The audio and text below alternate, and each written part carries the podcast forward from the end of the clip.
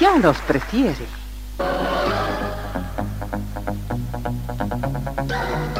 Somos RTC, la primera emisora deportiva del país.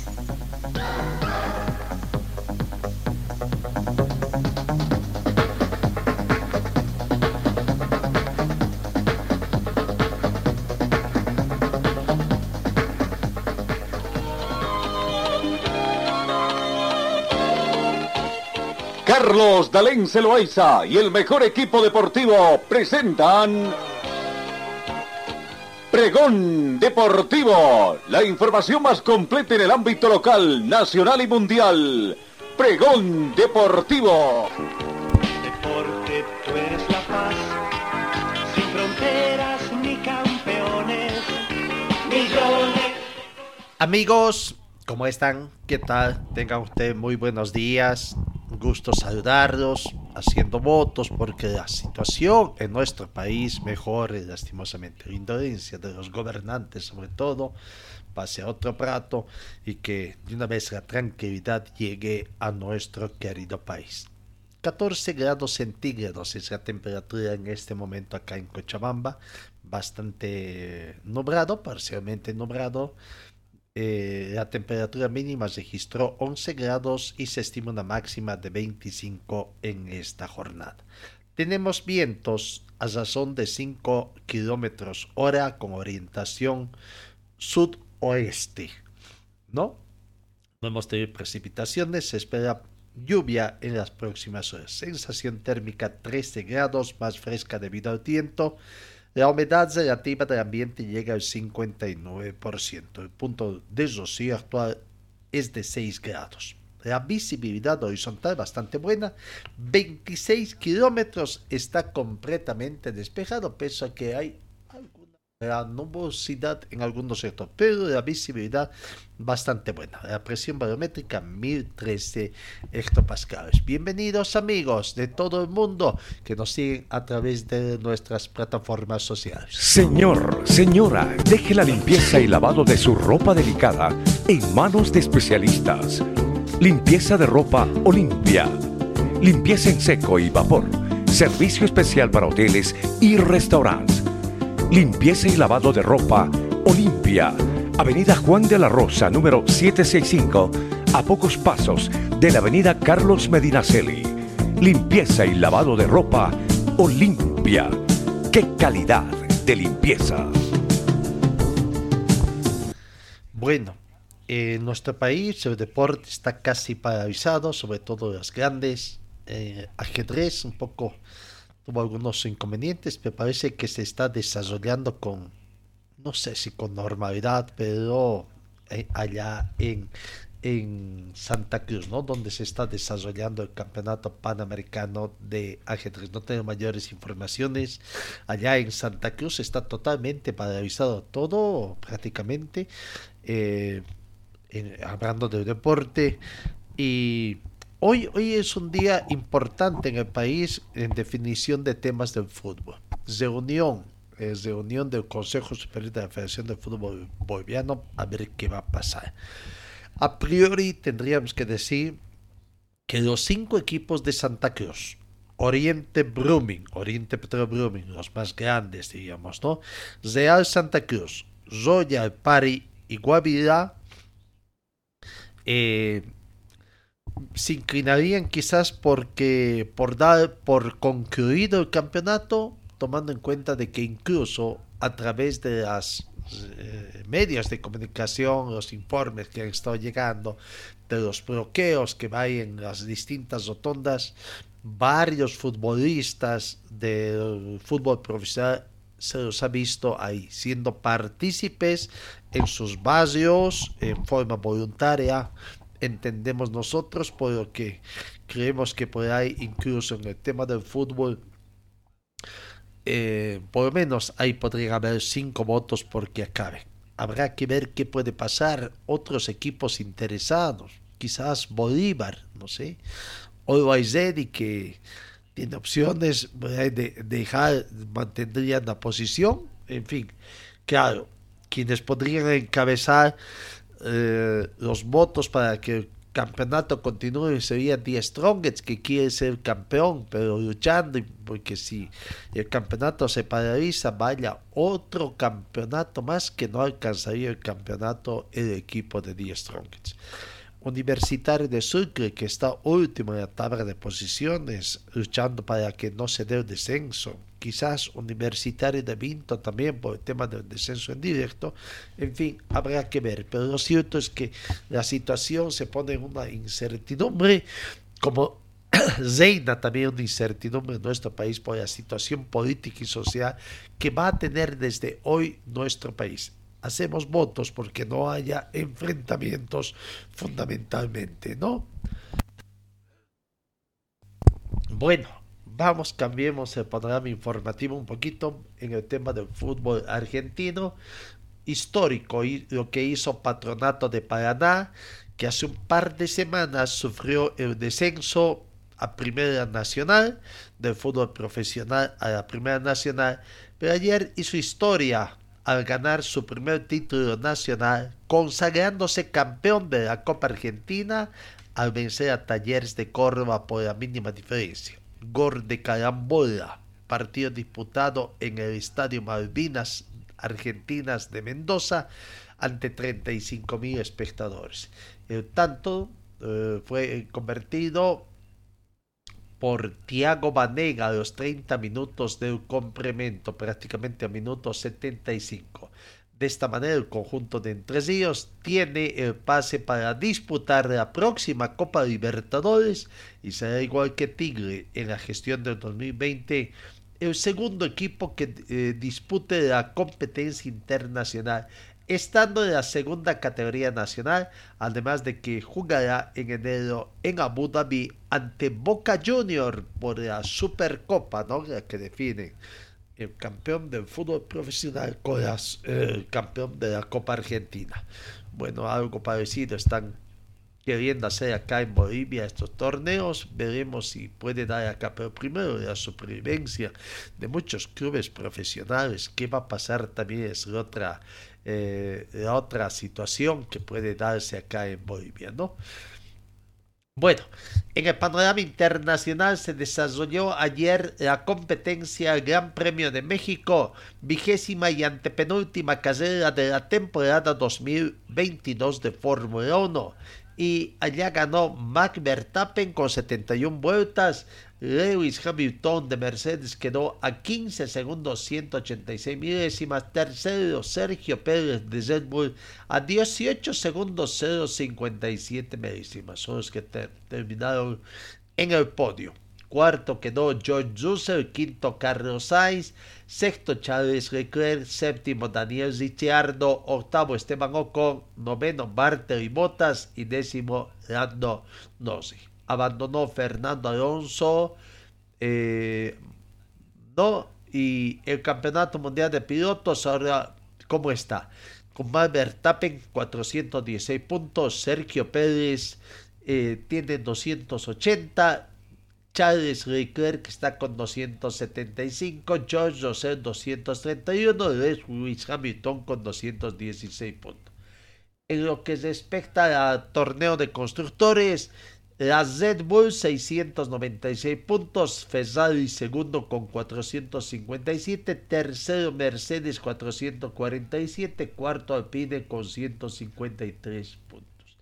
Eso es lo que aconteció ayer entonces en la Fórmula 1 Gran Premio de México que se cogió ayer. Bueno, volvemos al tema de deporte nacional. ¿Qué es lo que puede ser? Si bien hace poco, la semana pasada, el presidente de la Federación Atlética Bolivia, don Marco Duque, decía de que para que Nimnavia se vaya a participar por otros países, eh, era un poquito complejo y muchos pasos que seguir, ¿no? Pero bueno, parece que al atleta Ninavia, David Ninavia, eh, está optando con lo que acontece en el país, la falta de políticas deportivas, la falta de proyectos que puedan dar sobre todo una estabilidad al margen de lo deportivo, al atleta que recién comienza y que además que acá en nuestro medio los políticos les importa un bredo de educación. A él por lo menos le ofrecen hasta vestimenta y educación al margen de pagar un sueldo que seguramente en otros países no va a ser mucho, pero vaya, acá en nuestro país, ¿cuál sería? 850 dólares americanos en forma mensual, ofrecen mil dólares de vestimenta por año para que cosa por Puerto Rico. Carlos Ninavia está en esa encrucijada, está a un paso de aceptar una propuesta que tiene sobre la mesa que por lo menos le aseguraría algunas condiciones de preparación. El único requisito que cumplir es dejar de competir por Bolivia para hacerlo por el país donde se vaya a entrenar. La propuesta es de una universidad de Puerto Rico que le ofrece 850 dólares americanos, mil dólares en vestimenta deportivo por año y estudios universitarios, aseguró su entrenadora Nemia Copia. Ninavia, que nació en Yayagua, Potosí, actualmente representa a la ciudad de Oro, otra ciudad que está muy, muy eh, desfavorecida económicamente y bueno, no hay condiciones de trabajo. Eh, habrá que ver, es casi un hecho entonces que se va a ver. Veremos si puede conseguir alguna mejora de esta situación, pero bueno, eh, por el momento Minavia está en la encrucijada, ¿no? De irse a entrenar y representar, en este caso a Puerto Rico. Veremos cómo le puede ir profesionalmente. Muchos atletas que han, han optado por representar a otros países, Argentina, México, en el atletismo, yo vieron en el pasado otros deportistas. El racquetball es otro de los que también ha hecho migrar a muchos deportistas por menos eh, por el tema de juegos, representando a otro país, y ellos siguen radicando en nuestro país. Y han llegado a instancias finales, ¿no? Y en Santa Cruz hay varios deportistas. Acá tenemos a Valeria Centella, que ha estado jugando incluso el campeonato interuniversidades, representando a alguna universidad, pero internacionalmente representa a la Argentina. En fin, cambiamos, cambiamos un poco algunos deportes que están desarrollándose con alguna normalidad, ¿no? El caso del fútbol de salón, que en el Campeonato Nacional Sub-14, Cochabamba obtuvo el título nacional. Eh, en la final ganó eh, por 7 a 2. Eh, no al anfitrión del campeonato Ponata por 7 a 2, Cochabamba 7, Ponata 2 y completó el podio el equipo de Chuquisaca. Cochabamba, campeón del vigésimo quinto torneo nacional de selecciones departamental sub-14 Zama masculina, que terminó el viernes en Punata en un partido final. Los cochabambinos derrotaron por 7 a 2. No, así que bueno, eh, el campeonato que se desarrolló en dos series. En A estuvieron Punata, Pando, Chuquisaca y Potosí. En el grupo B estuvo conformado por Tarija, La Paz, Oruro y Cochabamba. Los dos primeros de cada serie avanzaron para semifinales, fase en que Cochabamba superó a Chuquisaca por penales 4 a 3, ya que durante el partido terminaron empatados 6 a 6. En la otra semifinal, Punata eliminó a La Paz por tres tantos contra dos. Los ganadores de semifinales disputaron el título, mientras que los perdedores fueron en busca del tercer puesto y en este caso Chuquisaca completó el podio venciendo a La Paz por 3 a 2 y Cochabamba venció a Punata por 7 a 2. Bueno, así que ahí está la situación que se da. En el tema del Club Wisterman y panorama, bueno, eh, el viernes dijeron que les iban a pagar el sueldo del 50% y hasta mañana, hasta mañana martes, se iba a completar con el otro 50%. Pero lo cierto es que, si bien se les comenzó a pagar el viernes, pero no les pagaron en el porcentaje eh, indicado.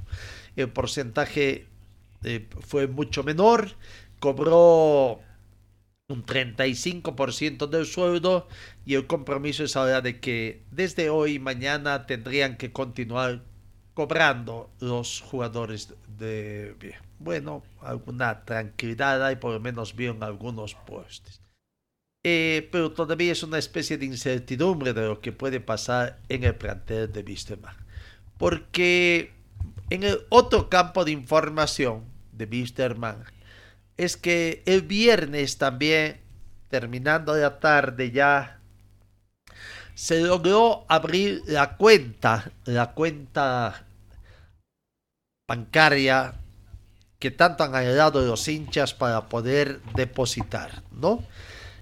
Finalmente, los responsables, cuatro personas, Víctor Eduardo Villarón, Oscar Gardo y dos personas más, de los hinchas que han comenzado esta cruzada, abrieron la cuenta en, en el Banco Mercantil Santa Cruz, una caja de ahorro signada con el número 40 71 76 56 35 y en forma inmediata la dieron a conocer para que algunos, algunos allegados también a la gente, comenzaron a depositar. La incertidumbre ahí decía eh, de que cuánto van a llegar, ya estamos en tres días prácticamente, viernes, sábado, domingo, 48, vamos para 72 días, y el monto, y el monto que se ha depositado hasta el momento llega a 28 mil bolivianos aproximadamente, un poquito menos, por decirte unos eh, menos de 4 mil dólares americanos que se espera pueda servir para el sistema. La confianza está en de que a partir de hoy, se dice que a partir de hoy se va a habilitar la cuenta QR eh, para que del exterior, sobre todo los hinchas del Club puedan hacer sus depósitos bancarios. Veremos cómo va. Eh, los informes mensuales que van a entregar por el momento ese monto, ese monto no alcanza para cubrir ni siquiera una de las obligaciones que están pesando con el plantel de Wisterman. ¿Hasta cuándo tendrá la fortaleza Wisterman de aguantar? ¿Hasta cuándo tendrá la ayuda de algunos otros factores que están influyendo también para que Wisterman vaya ganando tiempo? Pero la hinchada, la hinchada tendrá que responder, eh, salvar a la dirigencia, Mientras tanto, los dirigentes también tendrán que hacer de, conejitos, eh, prender una vela a su santo, porque en la medida en que esto vaya avanzando, también vaya que va a significar una gran ayuda para los eh, dirigentes que por el momento van a poder vivir tranquilos. Caso contrario, no sé qué puede pasar realmente, ¿no? Bueno, así que. Eh, veremos lo que va a acontecer en el plantel de Wisterman todavía eh, con toda esta situación que se está dando, ¿no? el respaldo para Wisterman en sí la suma recaudada son 27.473 bolivianos, depósitos recibidos entre el viernes y el sábado, domingo no hay transferencias, a no ser que alguien pudo haber hecho las transferencias entre cuentas, aprovechando el sistema de internet que tienen, pero bueno, ya llegará el informe seguramente hasta acá. Bueno, eh, el primer día fue 9.827, 17.656 bolivianos el segundo día para llegar al monto de 27.473 bolivianos. Los aportes en su mayoría son de aficionados de Cochabamba, además de otros que hicieron su depósito desde La Paz. Campaña en beneficio del Club que tiene su eco positivo y se espera que en el transcurso de esta semana se pueda recaudar más en favor del equipo aviador. No, eh, todavía quedan las dudas cómo se va a hacer pagar no quieren involucrar a la pero llegado el momento sí van a tener nomás que involucrar a la para que hagan los pagos, si es que quieren ser reconocidos legalmente estos pagos, porque cuidado, cuidado que después todo puede acontecer acá en Bolivia. Entonces, cuidado que después digan que no, que no se ha pagado, que no se ha cerrado esa deuda, eh, pese a que puede llegar a mano de los acreedores de Mr. futbolistas acreedores, los dineros, ¿no? Pero todo puede pasar, ¿no? Sobre todo con abogados tan avivados que existen eh, acá en nuestro país y que eh, eh, las cosas tendrán que hacerla muy, muy legalmente para que realmente todo esté conforme. Habrá que aguardar, la, la, campaña está cifrada en parte de mis temas, las esperanzas de que puedan llegar, sobre todo del exterior, depósitos. bueno, habrán que cumplir dependiendo los montos también tenemos entendido que hasta mil dólares, su equivalente eh, mil dólares en moneda extranjera, no, no pagan impuestos de transferencia, un poquito más tendrán que pagar impuestos de transferencia.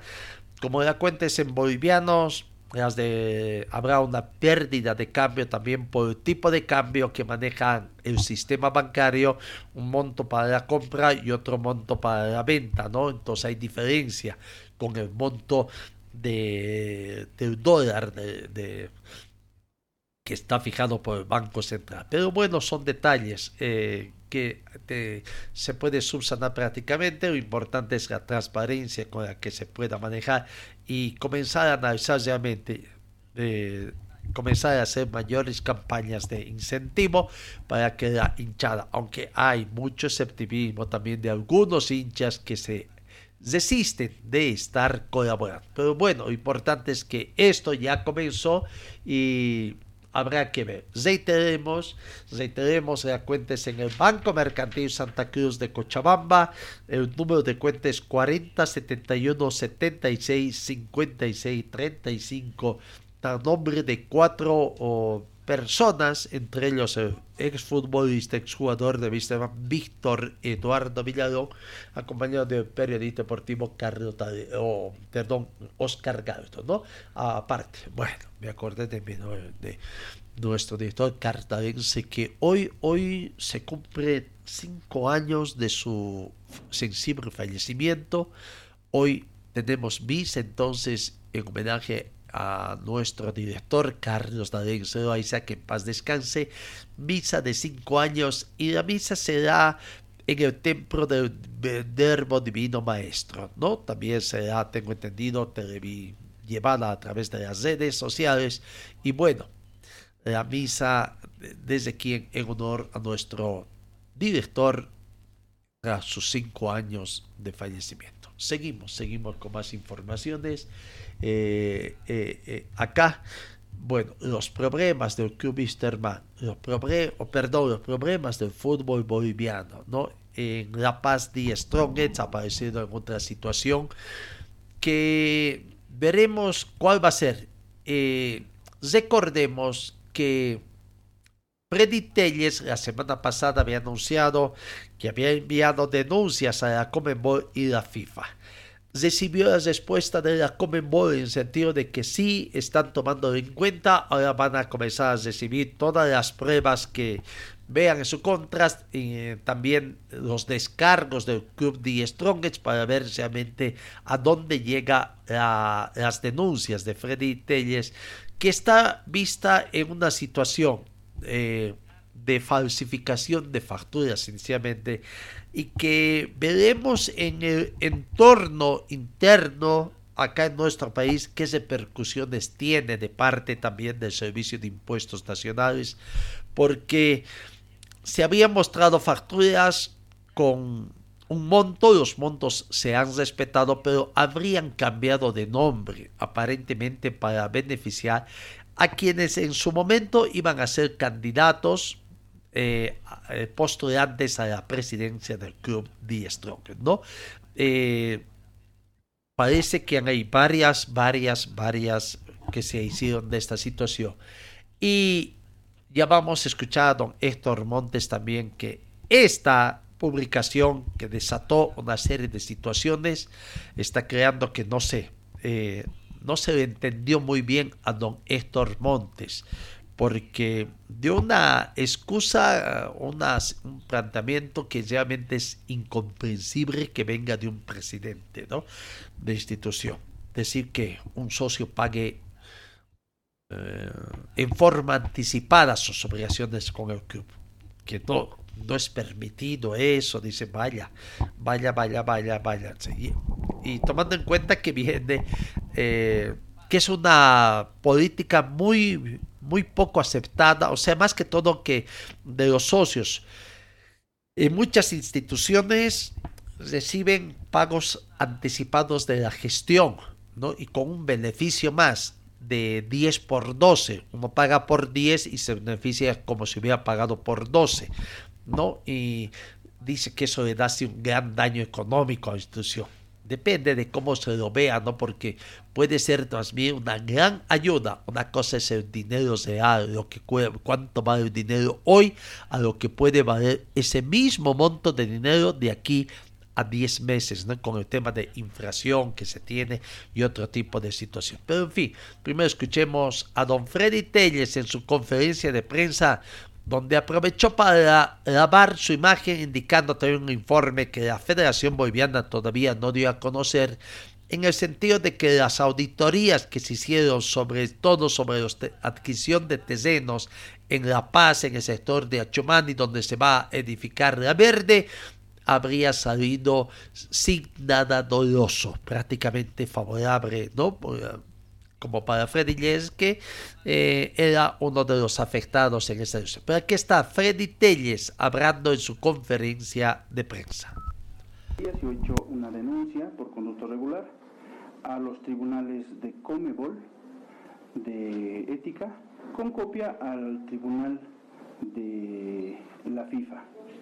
Esto se viene debido a que estos tribunales lo que sancionan son la conducta del dirigente, no solamente boliviano, sino de todo el planeta, en el caso de la FIFA y de Sudamérica en el caso de Conmebol. Yo el año pasado había realizado varias denuncias a través de los medios sobre la forma en que se estaba manejando el Club Strongest y cómo se estaban llevando adelante las elecciones. Eh, más allá de hacer las denuncias públicas, me he tomado el tiempo a conseguir los documentos y las pruebas para que yo pueda sustentar las denuncias que hice en su momento. Esto empieza no con un tema de eleccionario, empieza con algunas declaraciones que las tengo registradas del eh, sujeto Héctor Montes, donde hacía alusión a adquisiciones que se hicieron cuando yo era director general ejecutivo de la Federación Boliviana de Fútbol, donde él indicaba que había sobreprecio y algún tipo de irregularidad. Más allá de, ir a una controversia a través de los medios, yo lo que he hecho es esperar a que salgan las auditorías de la federación, yo ya habiendo renunciado y lastimosamente con el fallecimiento de que, del que fue presidente, eh, don César Salinas. Al respecto, más allá de ser una, una, una demanda la justicia ordinaria sobre ese tipo de difamación, lo que yo he hecho es esperar a que salgan las auditorías. Las auditorías eh, se hicieron a través del nuevo, del actual presidente, donde se contrató a la, a la empresa em, Delta Consult. Como es público, yo he podido conseguir esta, esta auditoría de Delta Consult, que es eh, nacional, donde en los puntos más importantes indican de que no hay ningún tipo de irregularidad en la adquisición de los terrenos de la Casa La Verde, donde justamente era el inicio de, esto, de este problema que tengo yo con el actual presidente de la federación. Entonces este documento es público, este documento está en oficinas de la federación y esto fue hecho por el actual presidente y seguramente es un respaldo, por eso es que mi persona no tiene ningún tipo de problema. A la vez, la Comebol hizo su propia auditoría con una empresa internacional que se llamaba Ernest Young. No he podido conseguir porque obviamente ya no soy parte de la federación, pero en esa consultoría, por, gente que en su momento eh, pudo eh, explicarme, la auditoría de Comebol ha salido obviamente sin ningún tipo de observación, más bien con un precio eh, del doble de lo que nosotros habíamos adquirido. Eso fue el año pasado. Seguramente ahora la actual administración de la federación ya con esto, con estas eh, salvedades, podrá recurrir a los recursos que nosotros en su momento hemos acudido, que son el, eh, en Comebol, los recursos evolución y en FIFA lo que son los recursos forward.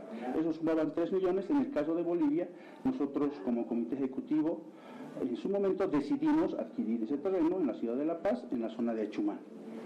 Yo me acuerdo que en ese entonces la Federación Chilena, el dinero que generalmente es similar a todas las federaciones miembros o asociaciones miembros, que es lo mismo, eh, decidieron hacer campeonatos uh, infanto-juveniles. Esos tres millones los dedican los chilenos a hacer eso.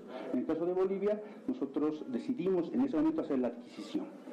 Entonces, las auditorías no las tengo yo, que es una copia que es pública, donde indican que no hay ningún tipo de irregularidad. Entonces, más allá de entrar en una controversia, estos son los documentos que respaldan y es por eso que nosotros, por lo menos mi persona, no tiene ningún inconveniente. No soy dirigente activo eh, desde el año 2020. Actualmente tengo un club en la Asociación de Fútbol de La Paz, del cual soy presidente. He, sido, he dejado de ser dirigente del Club Strongest el año 2018. Justamente cuando don César fue elegido presidente, yo tuve que renunciar a la vicepresidencia de mi club y desde ese entonces no tengo ningún tipo de vínculo, en el 2018, en, la dirigencia de, mi club. Claro que sí, sigo siendo asociado. Aclarada esta situación, en las denuncias que hice en su momento de, cómo se estaban llevando uh, las elecciones, la, Comisión Electoral realizó una convocatoria a elecciones que desde mi punto de vista estaban vulnerando los estatutos del Club Stronges, porque los requisitos eh, los estaba cambiando de manera arbitraria. Por esas uh, denuncias, no solamente mía, también de otro asociado, suspendió las elecciones y en ese momento eh, él solicitó que se adecue el estatuto del Club Strongest a los que de la federación y es por eso que Ronald Crespo realizó una asamblea donde hizo, este es el acta de esa asamblea, donde hizo las modificaciones exactamente de lo requerido por eh, Limber Cardoso. Y ha subsanado eso, tenía que haber llamado elecciones, tal cual lo hizo. El requisito básico para ser presidente del Club Strongest es ser asociado activo de nuestra institución. Antes de la observación de Limer Cardoso era seis años, ahora son cuatro años como asociado activo. El asociado activo es aquel que paga la cuota al 100% eh, del mantenimiento de lo que es el club.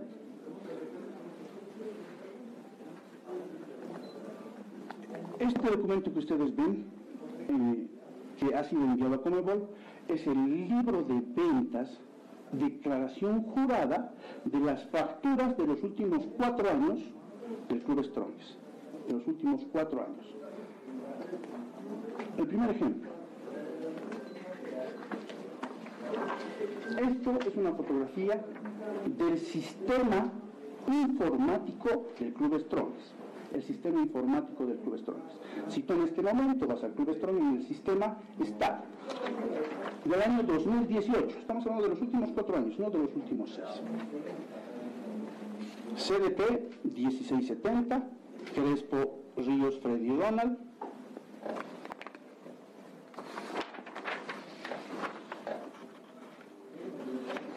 factura 606, 607, monto 300 bolivianos. Eso está en el sistema informático del Club ¿no es cierto?, del 2018. Me voy a este documento, declaración jurada, que está en impuestos nacionales, que no se puede adulterar. Factura 605 corresponde al asociado Bayón Fernández Raúl Alberto. La 605 que está aquí como de Crespo. La 607, que también está como factura de Ronald Crespo, la 607, pertenece a Mendas Ronald Selman Ramiro, por 300 bolivianos. Coincide el monto, pero lo que no coincide es el nombre. Entonces, eh, solamente este es un ejemplo. No voy a mostrarles todos los ejemplos, ¿correcto? ¿Está claro lo de Crespo?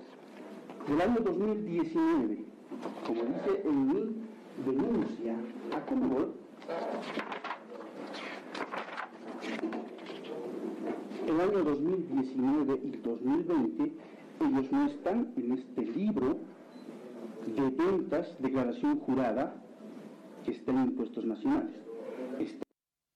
Bueno, ahí está eh, parte, fue bastante extensa la conferencia de prensa, pero más o menos fue caso por caso, ¿no?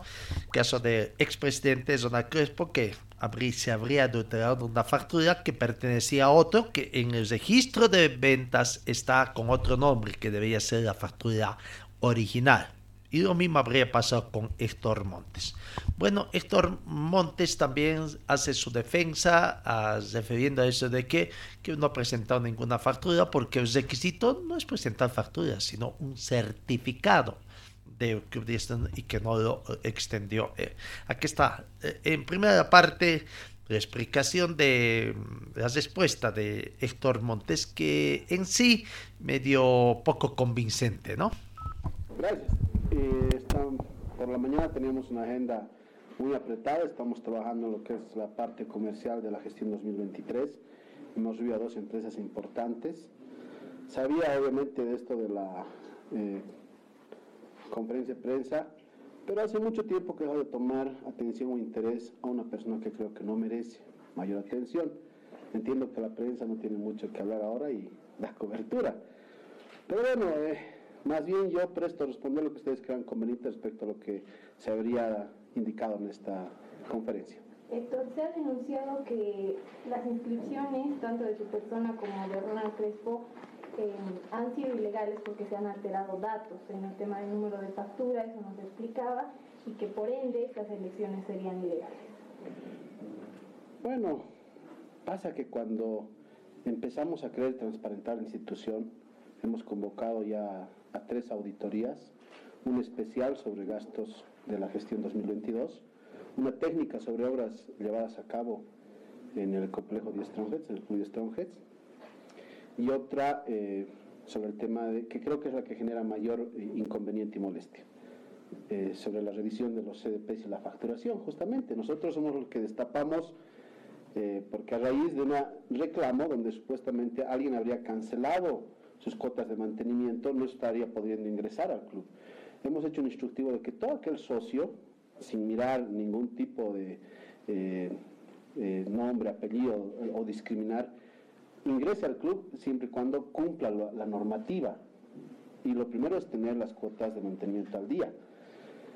Entonces, esto se determina en una publicación de este mismo señor que tendría una factura pagada del año 2022, el año de febrero de 2021. Y ahí detectamos que hay pagos adelantados durante muchas gestiones, que es un daño económico a la institución. No quiero adelantar más criterio al respecto porque ya está generándose la auditoría interna para que se vea esto. Eh, se habla de más de 100 asociados que tendrían este privilegio, hablamos de un daño mayor a los 3.8 millones, y creo que esto empieza a generar molestia en varios ex dirigentes. Y en cuanto al tema de las elecciones, los requisitos que ha solicitado el Comité Electoral de la Federación Venezuela, algo sencillo. El certificado de nacimiento, que lo he cumplido obviamente, todos los requisitos se han cumplido, la nacionalidad boliviana, ser haber sido socio activo del Club de Strongs durante cuatro años continuos o discontinuos en los últimos diez años. Acá en país de la institución, cursa esta certificación, firmada por el secretario general en fecha 9 de junio, donde dice que soy asociado activo desde 4 de diciembre de 2017. Yo no he presentado facturas, he presentado este requisito. La, parte contable la ha manejado la institución en el momento que él también ha sido autoridad de esta institución.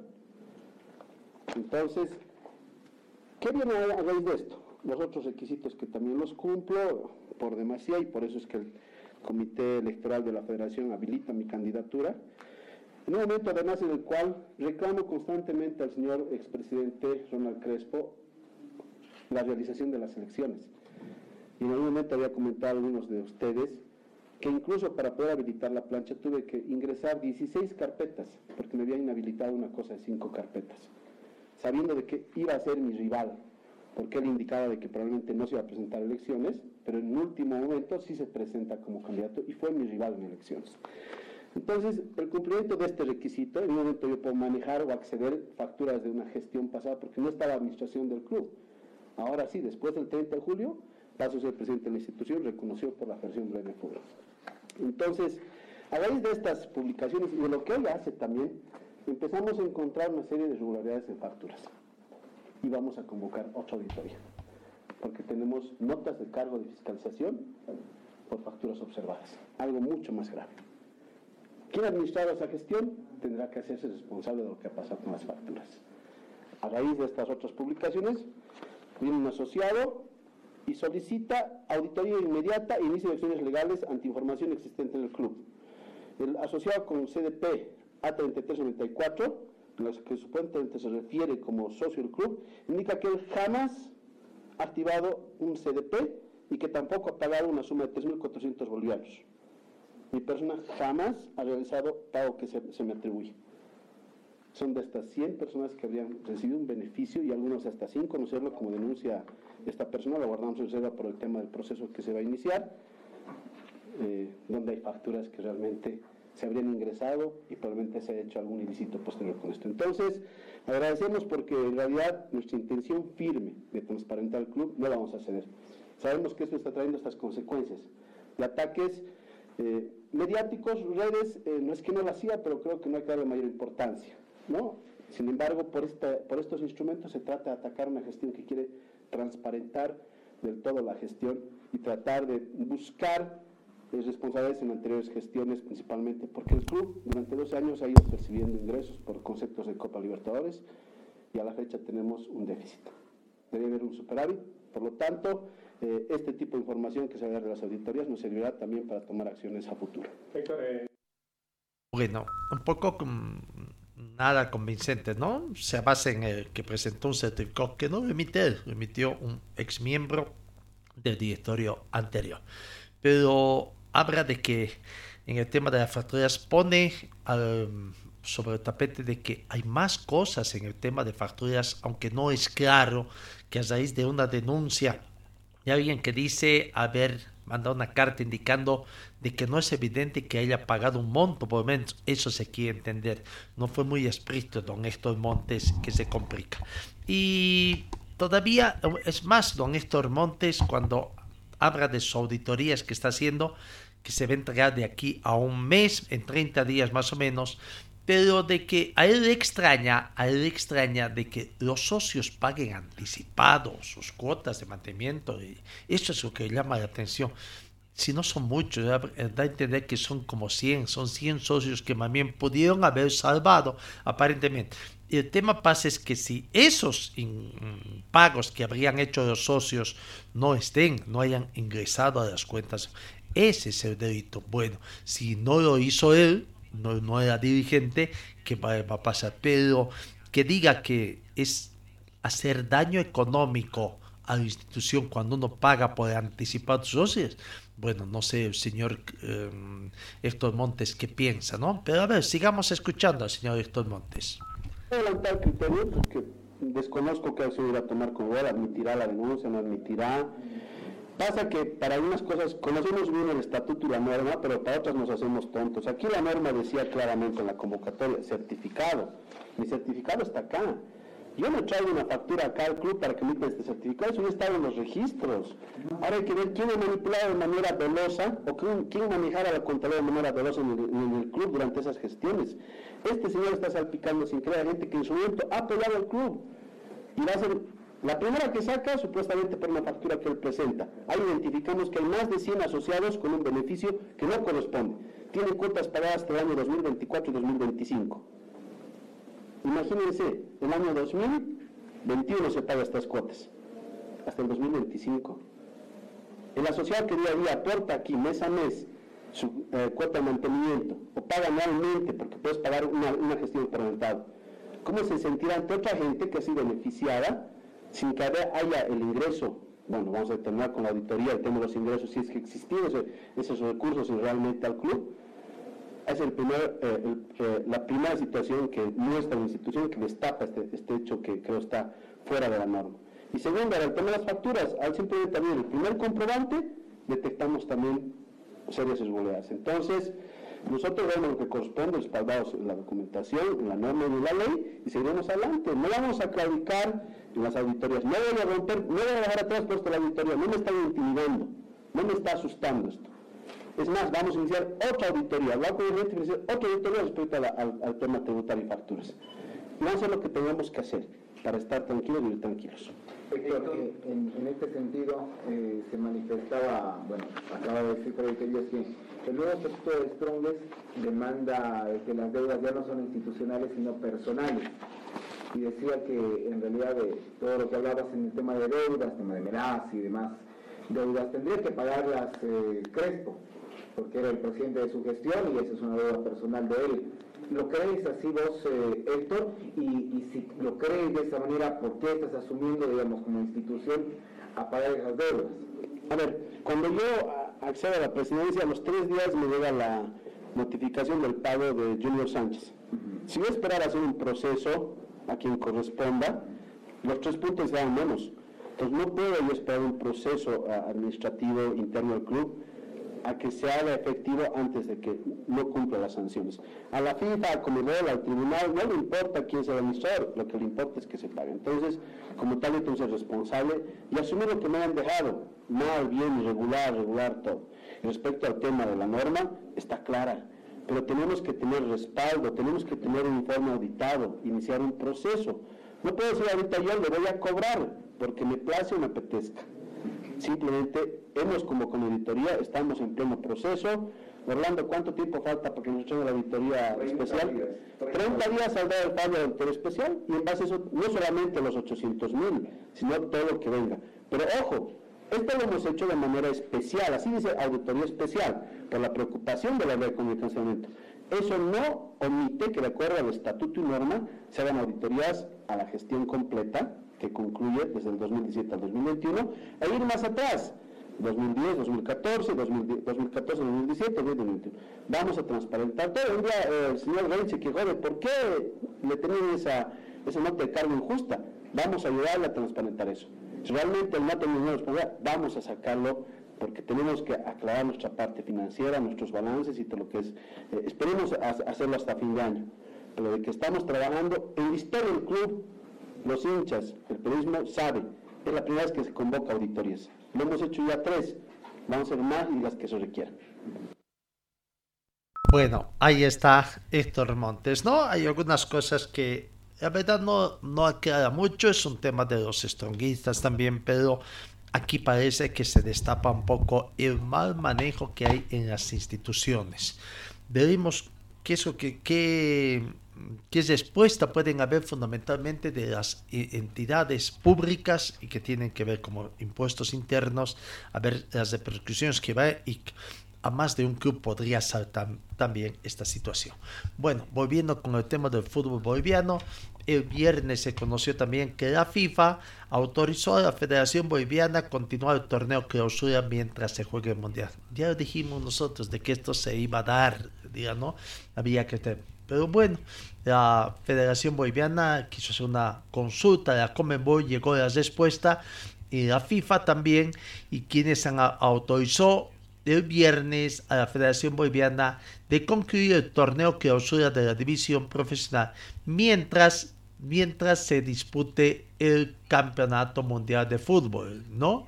Eh, la FIFA había agotado hasta bien la suspensión de las fechas 25, 26, 27, ya, se, ya salió la fecha 27 también, que debería jugarse en, entre el sábado 29 domingo 30 y hoy lunes 31. Son las fechas de disputa de la fecha 27. La fecha 28, veamos, la fecha 28 Eh, repito, la fecha 27 en tres jornadas, sábado 29, domingo 30 y lunes 31 de octubre. La fecha 28, la fecha 28 estaba programada en su inicio este miércoles 2 de noviembre, que es feriado, ¿no? Veremos la reunión de eh, Consejo Superior hoy, qué es lo que van a decidir la dirigencia del fútbol profesional boliviano. Vamos con otras informaciones que se tiene eh, en el tema del tenis. En el tema del tenis, el hermano, hermano de Hugo De Bien, Murkel de De Bien, fue ganador del campeonato en Santa Cruz. Eh, allá logró su tercera categoría en el M15, ¿no? Tenista boliviano Murkel Derien Velasco se dio prácticamente un año positivo de carrera profesional después de adjudicarse el torneo M15 de la eh, del tenis internacional, esta vez en Santa Cruz, tras imponerse al peruano Conner Huertas por dos canchas contra cero en un partido decisivo. Ahí están, ¿no? Parciales de 6-0 y parciales de 6-2. 6-0 y 6-2 fueron los resultados que Murker de Bien Velasco ganó este partido. Eh, felicidades entonces, Murker de Bien va demostrando un buen nivel en el tenis. Eh, torneo de tenis que se desarrolló en Santa Cruz aparentemente con mucha eh, de este. Bueno, en la Federación Boliviana de Fútbol se ha hecho conocer de que la nominación de la eh, categoría sub-17 para una gira internacional que se estaría haciendo. Entonces, en Buenos Aires viajarían en el mes de noviembre y estos son la nómina de los jugadores. Fabián Pereira, eh, Kioto Mendoza y Alejandro de Sousa. Dos juegan en el fútbol de Santa Cruz y otro juega en el fútbol italiano. Los arqueros, los defensores, Matías Benítez, Mateo Fezeira, Sebastián Zavala, Vladimir Antonio Galvez, Anderson Aijuana, Iván Sebastián Molina, Jefferson Tezazas, juega en el Bersafia Argentina, y Munir Montenegro juega en Argentino Juniors de Argentina. Los demás son del fútbol de Santa Cruz.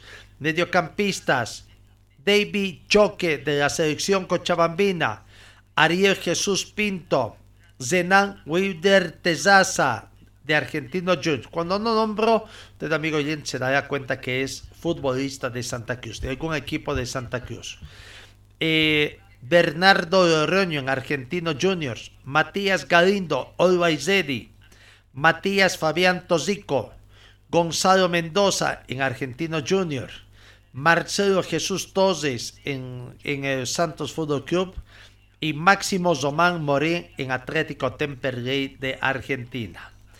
Delanteros, Diego Rojas, Always Giovanni Roserio Cadori, Moisés Paniagua Olwaizedi, Alan Herbas, Bruno Méndez, Brian Ezequiel Mamani, Atlético Tucumán de Argentina, y César Flores. ¿no? Bueno, ellos son los sub-17 que han sido eh, convocados por el técnico Pablo Escobar para una gira internacional que se va a realizar por Argentina veremos que sigan ganando buena experiencia los futbolistas. En otro margen de información, eh, la Comenbol Libertadores se finalizó este 2022, finalizó este fin de semana, consagrando al plantel de Flamengo como el campeón de, de la Copa Libertadores 2022 y tricampeón el Club Flamengo. Flamengo alcanzó el título de la Copa Comenbol Libertadores 2022 y de esta forma obtuvo un tricampeonato prácticamente, ¿no? El único gol del partido fue convertido eh, eh, por un tanto contra cero, decía el delantero Gabriel Barbosa, volvió a ser héroe al convertir el único gol en el minuto 95 más 4, tres años después de entregar la torcida del Río de Janeiro, es un trofeo 2019 que fue el último que ganó el equipo de Flamengo. Entonces ahí está, ese octavo campeón invicto en la historia de la Libertadores, entre los ocho apenas Flamengo y Corintias, que en el 2012 jugaron más de ocho partidos en la temporada de su conquista invicta. Flamengo conquistó su tercer título de Libertadores, es el máximo de un equipo brasileño en la historia junto al Palmeiras, Gremio, Santos y Sao Paulo. No, eh, Flamengo es el tercer equipo en conquistar el título de la Comebol Libertadores también en la temporada siguiente a un subcampeonato junto a Peñarol en 1976 y Olimpia en 1990. Bueno, así que felicidades a Flamengo que es el campeón de la Copa Libertadores 2022. Eh, en el tema del partido amistoso de Bolivia con la selección peruana para el 19. Habrá que ver, habrá que ver qué va a acontecer. Mientras tanto, en la selección peruana, en la Federación Peruana de Fútbol, se ha dado a conocer la nómina de convocados para un microciclo de entrenamientos del 2 al 13 de noviembre. Es un microciclo de 2 al 3 de noviembre lo que el 13 quedarían de acuerdo y el partido 19. ¿Será que estos mismos jugadores serán los que van a venir a Bolivia a jugar el partido contra eh, la selección nacional? Los arqueros convocados Pedro Gallese, José Carballo y Ángel Zamudio. Las defensas Miguel Trauco, Alonso Llovera, Zenzo Garcés, Luis Abrán, Carlos Ascuez, Piero Guzmán, Roberto Villamarín y Franco Medina. Son los defensas. Los mediocampistas. Wilder Cartagena, Christopher González, Yuriel Celi, Pedro Aquino, Sergio Peña, Leonardo Villar, Brian Zeina, Justin Aralcón, José Zibela, Cristian Cueva, Piero Quispe delanteros Alexander Zúcar, Alex Valera, Adrián Ugarriza y Matías Zúcar son los convocados por el nuevo técnico de la selección eh, peruana eh, para un microciclo de entrenamientos del 2 al 3 de febrero. No, así que la selección peruana, seguramente una mayoría de estos jugadores podrán venir a Santa Cruz a jugar ese partido amistoso hasta eh, a, disputarse el 19 de febrero. En el panorama internacional, el Inter de Miami confía en cesar el fichaje de Lionel Messi tras el Mundial. Las conversaciones estarían avanzadas de acuerdo a, acuerdo aún no está cesado y se retomarán negociaciones después de la cita en Dojo. No, lo cierto es que la opción de que Leo Messi firme para el Inter de Miami va cogiendo fuerza. Es más, desde la entidad americana cada vez tienen más confianza de que se concrete el acuerdo después del Mundial de Qatar. Eh, en el panorama del fútbol femenino, Palmeiras goleó a Boca Junior y se consagró como campeón de la Copa Libertadores Femenina eh, Palmeiras venció 4-1 a Boca Junior y se consagró en su debut en esta competencia con tantos de Ari Borges, Bianca Brasil, Poliana Barbosa y Vía Sanerato. No Visa Priori marcó para el equipo senense.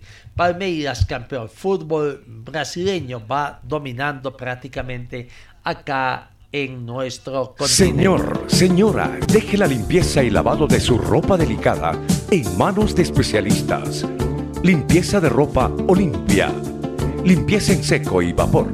Servicio especial para hoteles y restaurantes. Limpieza y lavado de ropa Olimpia. Avenida Juan de la Rosa, número 765, a pocos pasos de la Avenida Carlos Medinaceli. Limpieza y lavado de ropa Olimpia ¡Qué calidad de limpieza!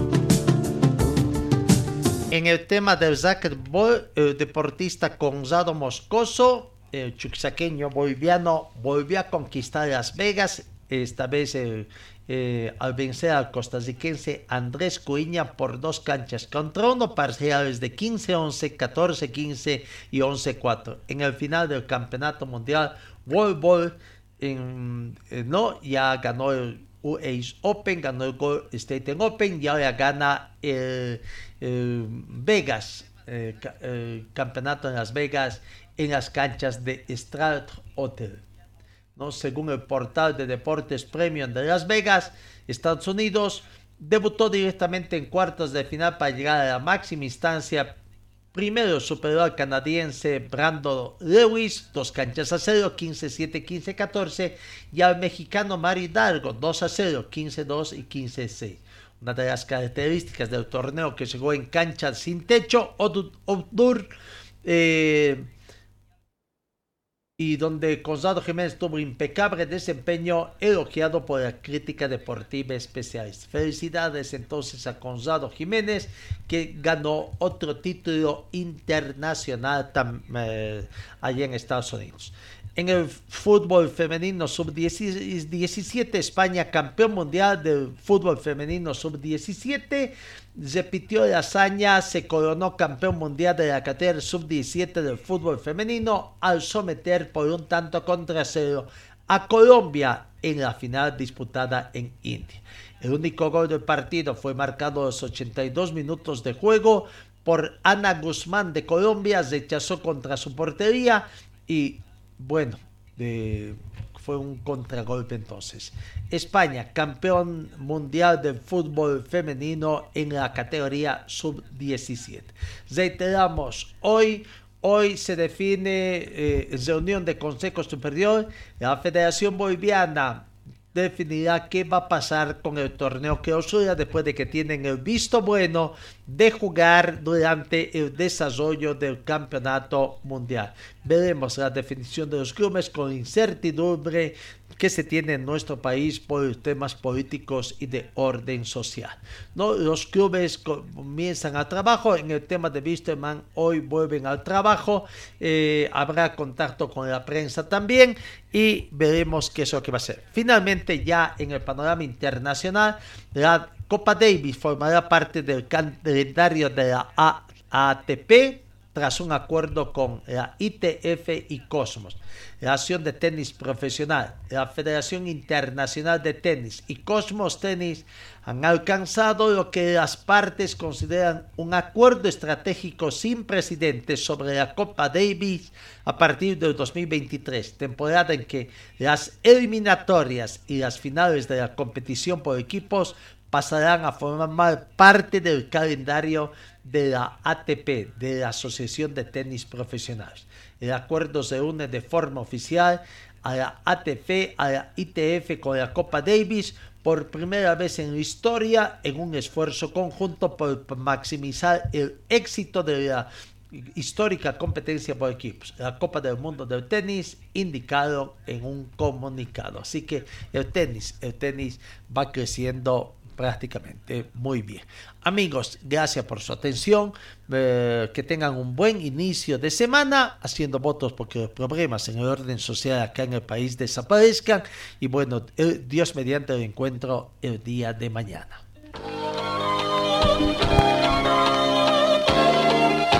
Fue el equipo deportivo de Carlos Dalén Celoaiza que presentó Pregón Deportivo. Gracias al gentil auspicio de nuestras casas comerciales. Ustedes fueron muy gentiles y hasta el próximo programa.